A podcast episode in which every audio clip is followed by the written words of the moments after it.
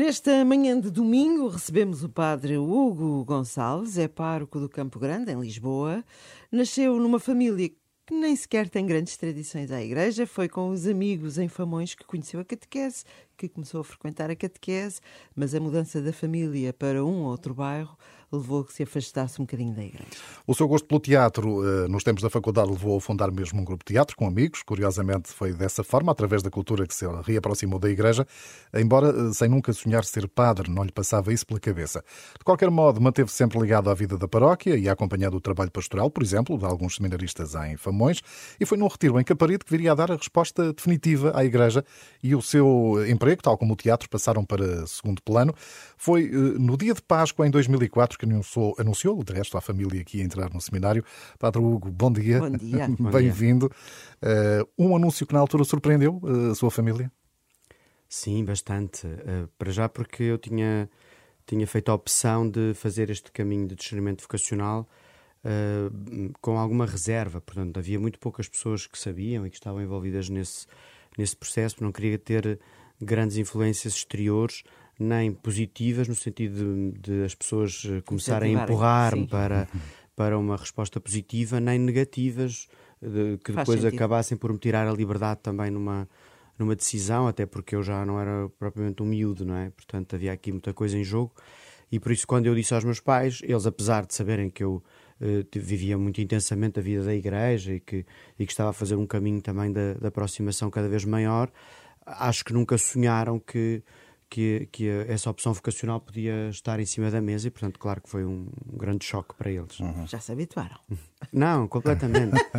Depois, passado algum tempo, uh, o meu pai uh, confidenciou disse a um padre lá uh, que estava envolvido lá na formação que que ficava mais triste naquela altura se eu saísse do seminário do que ficou quando eu entrei. Portanto, e hoje eles estão perfeitamente envolvidos na vida da comunidade e também eles, eles fizeram um caminho também depois de reaproximação mais séria à e igreja. E ao contrário, não é? Bonito. Os pais aproximam-nos da igreja, aqui se calhar foi o filho que aproximou o resto exatamente, da família. Exatamente, exatamente. Aliás, na altura havia um padre, o padre Ricardo Neves, que dizia que quando Deus se mete na vida de um rapaz, no fundo está-se a meter na vida de todos é à volta. E no meu caso foi muito uhum. assim. Na altura, uh, o Padre Hugo já, já trabalhava, não é? Uh, para, além do, para além do teatro, não é? Em que estava também envolvido na, na, na companhia de teatro. Eu sempre fiz muitas coisas e por isso, se calhar, é por isso que eu agora também, como padre, tenho tanto trabalho. Mas... Porque gosto, de facto. Uhum. Mas sim, uh, eu trabalhava já na, na área do, do marketing, na, na então Sonaicom, mais propriamente na Novis. Portanto, uhum. Esse foi, uhum. foi esse o, o último trabalho que eu tive antes de de entrar no seminário, foi, foi de lá que eu, que eu parti depois para, para a comunidade de Caparide. E, e foi um tempo também muito bonito da minha vida. Portanto, não, eh, na minha entrada no seminário também não se dá, porque às vezes as pessoas acham isso, não é? que nós já não temos horizontes, a nossa vida parece que chegou ali a um beco sem saída, isso e portanto optamos pelo seminário. Houve, aliás, amigos meus que, que, acharam estranho, mas tu tens, tu és feliz no que fazes, tu gostas de, das coisas que andas a fazer, tens tantas possibilidades, porque é que tu vais para o seminário? Portanto, há um bocadinho essa ideia, havia essa ideia de que o seminário era para aquelas pessoas que não tinham outras perspectivas de Exato, futuro, não foi nada assim comigo e, aliás, com muitos outros colegas. Sim, já tivemos aqui muitos exemplos é, disso. Que é. eu encontrei, exatamente, portanto, eu estava muito feliz, muito realizado e Nosso Senhor veio-se meter comigo no meio dessa vida toda a acontecer. Uh, e sim, uh, trabalhava uhum. em marketing e gostava muito, ainda hoje há muitas coisas. Mas pode continuar a aplicar essas ferramentas todas Também. na sua atividade, pode e deve. E, Exatamente. Eu, e, com certeza continua, não é, Padre? Fazer. Às vezes, agora já muito intuitivamente, há algumas coisas mais uh, pensadas, mas muito intuitivamente está lá, não é? Não, não uhum. sai. Foi ordenado em 2011, nos Jerónimos, no dia 2 de julho. E depois, nesse mesmo mês, no dia 17, foi a sua missa nova, não é? Em Famões. O que é que recorda, assim, de forma especial desses momentos? Ai, foi extraordinário. Uh, lembro muito bem da, da, da, da, ordenação, foi, foi pronto, é, é sempre um momento avassalador, não é? Aquela multidão, os Jerónimos, o senhor Patriarca, na altura era o Dom José Policarpo ainda, eh, que tinha acompanhado muito do, do meu percurso também de seminário. Uh, o que eu, o, para mim o mais intenso tudo, isto varia depois de padre para padre, para mim o mais intenso tudo foi quando nós assim pomos as nossas mãos dentro das mãos do Senhor Patriarca, não é? Ele segura-nos assim uhum. as mãos e depois pergunta: Prometes-me a mim e aos meus sucessores reverência e obediência? E eu olhei assim nos olhos dele e disse: Prometo. É? Isso para mim foi o momento mais intenso da, uhum. daquela, daquele, daquele momento, não sei porquê. Ou seja, isto de me pôr totalmente na disponibilidade à igreja, não é? de querer o que a igreja quer para mim, e isso estava representado ali eh, no Senhor Patriarca, e até hoje continuo a querer, pronto, continuo a recordar esse momento com muita força. Uh, isso foi da ordenação, foi isso. Da missa nova.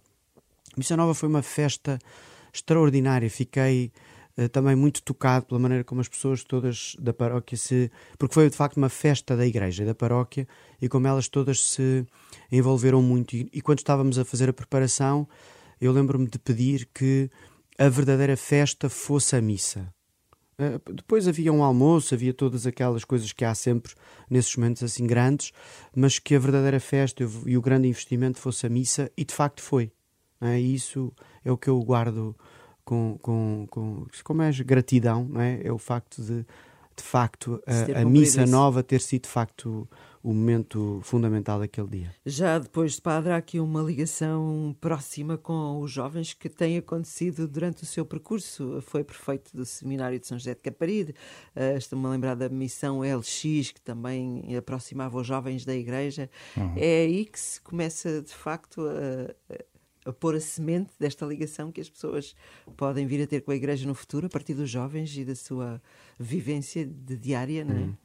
Sim, até pela minha própria experiência, não é? Que vinha de uma, uma paróquia relativamente pequena, com, com relativamente poucas, poucas ofertas no sentido uh, deste acompanhamento às pessoas nas várias etapas da vida, até porque muitas vezes o padre ali uh, dividia o seu tempo com, com outras comunidades, portanto nem sequer conseguia estar lá o tempo inteiro. Não é? portanto, e isso teve impacto depois na minha própria, no meu próprio percurso, na minha vida. Não quer dizer que depois não pudesse ter feito esse caminho, porque acho que Nosso Senhor também vai à nossa procura. Mas uh, sim, sinto muito, sinto-me muito chamado a ajudar as pessoas a fazer um caminho para Jesus e durante uma etapa da minha vida, que eu acho que isso ainda perdura, mas durante uma etapa da minha vida senti-me muito chamado a acompanhar aquelas pessoas que, uh, de certa maneira, a vida delas não era uma vida assim totalmente regular, não era eh, a aproximação delas à igreja não era uma coisa que se fazia assim pacificamente, ou seja, havia ali coisas difíceis para resolver, havia ali desafios. Uh, sim, desafios. E gosto muito desses desafios, gosto muito de acolher as pessoas eh, independentemente de onde elas vêm, das etapas que elas fizeram, não me escandalizar logo com as histórias às vezes difíceis e assim que, que, contam, mas, mas ajudar a fazer um caminho a partir daí. Gosto Como Jesus muito também não se escandalizou com as histórias de ninguém, não é? Como Jesus não se escandalizava, porque ele eu não, não me comparo, não é? Mas, mas ele conhecia com profundidade, não é? A nossa humanidade e, e de facto era aí que ele queria chegar, era às fragilidades, para percebermos que as fragilidades não são uma fatalidade, não é? Que podemos também caminhar claro. apesar delas ou, ou para lá delas. Padre Hugo, eh, eh, esta, esta missão LX, eh, enfim, está, é uma missão jovem que começou mesmo consigo, penso que ali por 2010, 2011 Sim. talvez, não é? Nessa altura, e que está também agora muito ativa na, na paróquia do Campo Grande.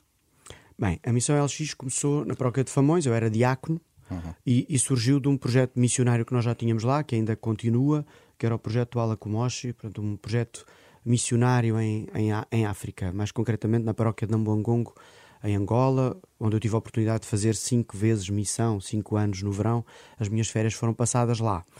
E depois tínhamos esta necessidade de criar ali uma base de formação que pudesse depois permitir que os jovens, quando chegavam a uma idade em que já podiam partir em missão para a África, já pudessem ter tido alguma experiência. Portanto, foi daí que surgiu ah, okay. a ideia da missão LX uhum. em Famões, que é o lugar onde esta onde esta missão uh, Tuala Kumoshi acontece. Uh, depois dali uh, percebemos que não podíamos ficar só por ali, que a ideia era de facto podermos levar os jovens dali e de outros lados quaisquer a fazer missão noutras paróquias, noutras realidades da Diocese de Lisboa, e só em 2014 ou 15 é que essa missão passou a vir mesmo para, para o centro da cidade de Lisboa. Lembro-me perfeitamente de, de, um, de, de umas uh, conversas que havia na altura em que se dizia que as periferias agora estavam no centro das cidades. E foi para aí que nós viemos. Portanto, logo nesse ano fizemos ali mesmo na Baixa de Lisboa, São Domingos, São Nicolau, sede de Lisboa, e depois fomos uh, ficando por aqui. Portanto, não está propriamente ligada à paróquia do uhum, Campo Grande, uhum. Já teve uma das suas edições também na paróquia do Campo Portanto, Grande. os jovens disponibilizam o seu tempo em pequenas missões, digamos assim, nas paróquias. É Exatamente, é portanto, normalmente acontece depois do Natal, portanto ali uhum. entre os dias 27 e 28. Portanto, inclui uma passagem, 1, uma passagem de ano diferente também, não é? Para estes jovens. Portanto, é? Tínhamos, anteriormente não incluía a passagem do ano, uhum. achávamos que os jovens não iam aderir. Houve um ano que decidimos uh, dar esse passo e a verdade é que depois eles diziam que já não queriam era passar o ano de outra maneira, já, já não lhes fazia sentido e, e por isso continuamos. Aqui esta, esta vertente e este gosto pessoal e este interesse pelo teatro. Já agora, por curiosidade, foi por alguma referência que ficou com esse interesse tão grande pelo teatro desde muito cedo? Hum. Uh... Não, não há referência nenhuma. Alguma pessoa, uh... algum espetáculo, alguma coisa que. Não, eu comecei. Foi na segunda classe, na, uhum. na altura ainda era assim, segunda classe. Foi a sua professora da segunda Foi classe. a minha professora que, teve, que até esteve, muito até esteve na minha ordenação e, e e, foi, foi a minha professora que na altura ensaiávamos assim uns teatros para fazer nas aulas. Eu sempre fui muito extrovertido e sempre Ia assim. mostrar às outras professoras e às outras salas, provavelmente, que era o que a minha fazia. Pois, e então foi daí que veio. Eu ainda hoje me lembro da peça de teatro, da primeira peça de teatro que fiz. Sei as falas todas de cor, as, as minhas e as dos outros. Isto ficou lá. Um, e, e, foi daí que depois, depois, sempre que havia qualquer coisa, quer na escola primária, quer na paróquia, quer noutro sítio qualquer, eu estava sempre envolvido. E pronto, foi daí que. E depois, obviamente, comecei a, a procurar alguma formação uhum. nessa área. Uh, e, e, é daí que vem esse, esse uhum. gosto. Mesmo já depois, como padre, continuei no seminário de Caparide a, a orientar a, a, as peças de teatro que fazíamos, a escrever também algumas coisas. Multitask, padre. é, é, verdade. E tem, e tem aqui um, um, exemplo de que falámos muito na altura, aqui na Renascença, do musical, na, na altura dos 300 anos, não é? Do, do, do Patriarcado de Lisboa. Partimos, vamos, somos, não é? Era, era esse exatamente o musical. Uh, com a encenação de Matilde Trocado e, e, o Padre Hugo, o autor do texto, precisamente. Sim, isso foi, um, foi uma partida que o Sr. Patriarca me pregou na altura, que foi, ele sonhou esse musical, começou a fazer alguns contactos e depois lembrou-se que eu é que ia escrever o musical. E foi mesmo assim. Disse-me: Olha, pensei em ti para escreveres o musical dos 300 anos do patriarcado. Eu fiz assim um ar. Eu disse: Não, não, vai, vai, vai, vais fazer, vais, vais fazer muito bem. Vais fazer é, muito vai ser assim. Não, não, não. Foi, foi assim. Foi pronto. Foi um ato de confiança também do Sr. Patriarca que eu agradeci muito. Assustou-me muito na altura. Nunca tinha feito nada assim tão tão grande e, e naquele registro.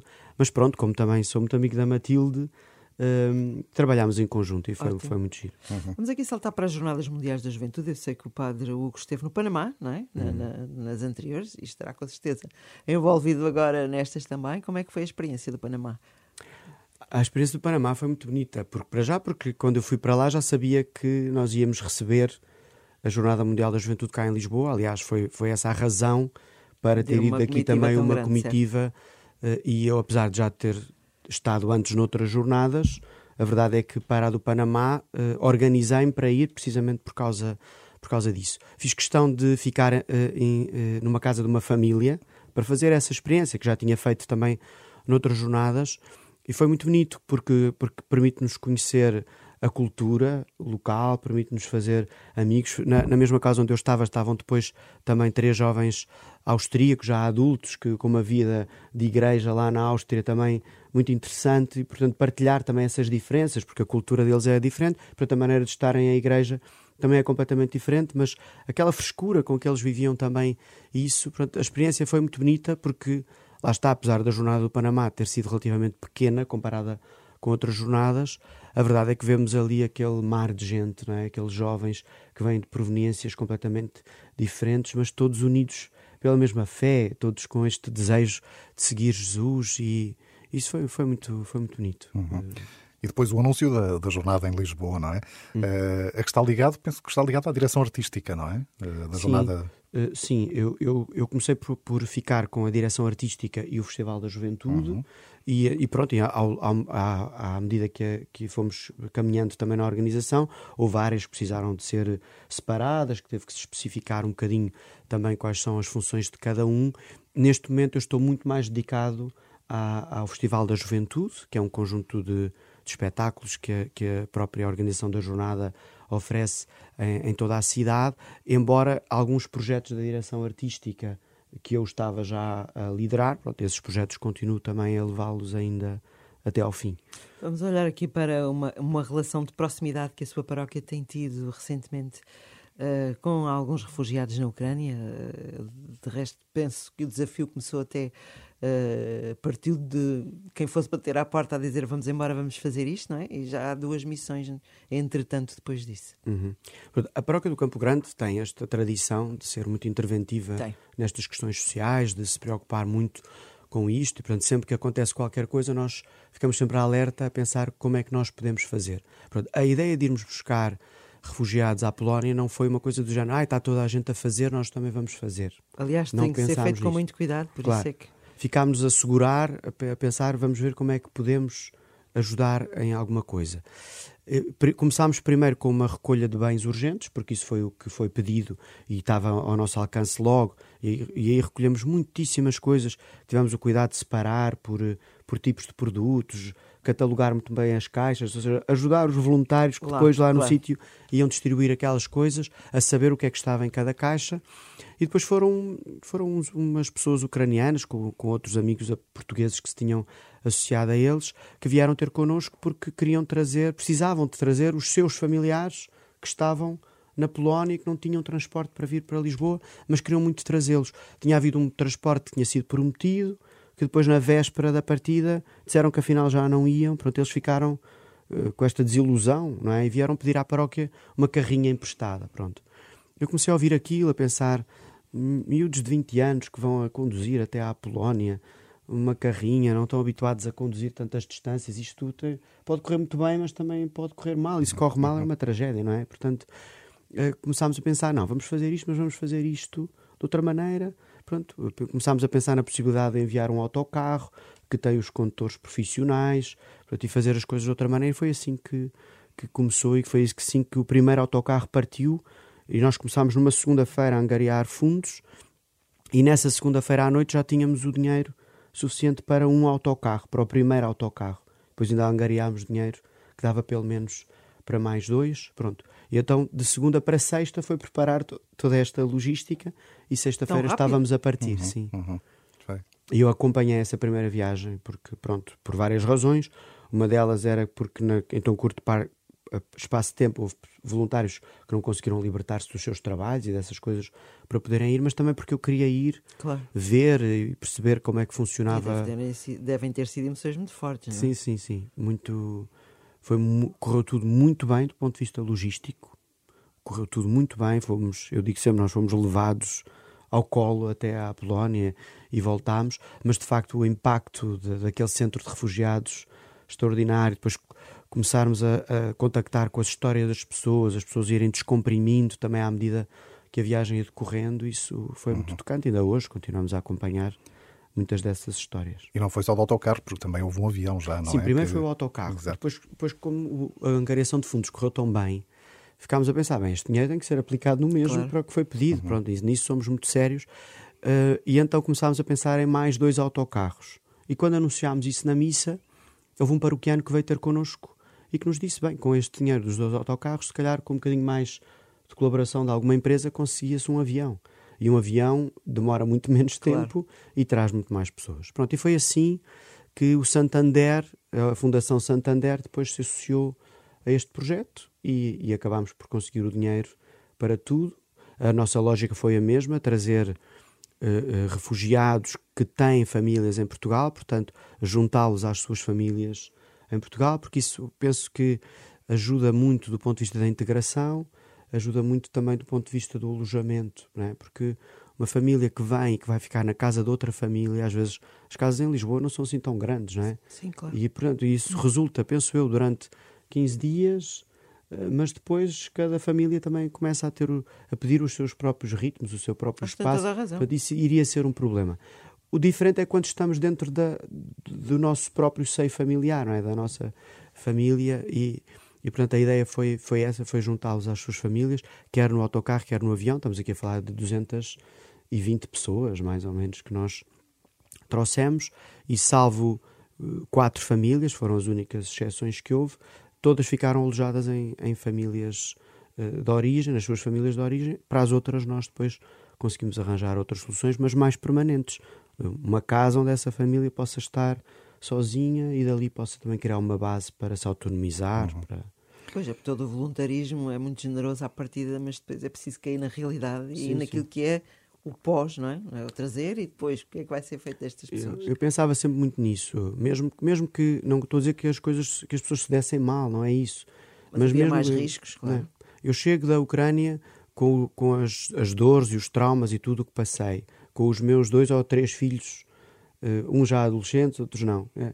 E da altura preciso também de espaço para estar com eles, para para redefinirmos um bocadinho a nossa vida, para que os adolescentes possam ter as suas crises, não é? E que às vezes quando estamos na casa de outra família não nos sentimos à vontade para ter esse espaço, não é? A cerimónia é diferente.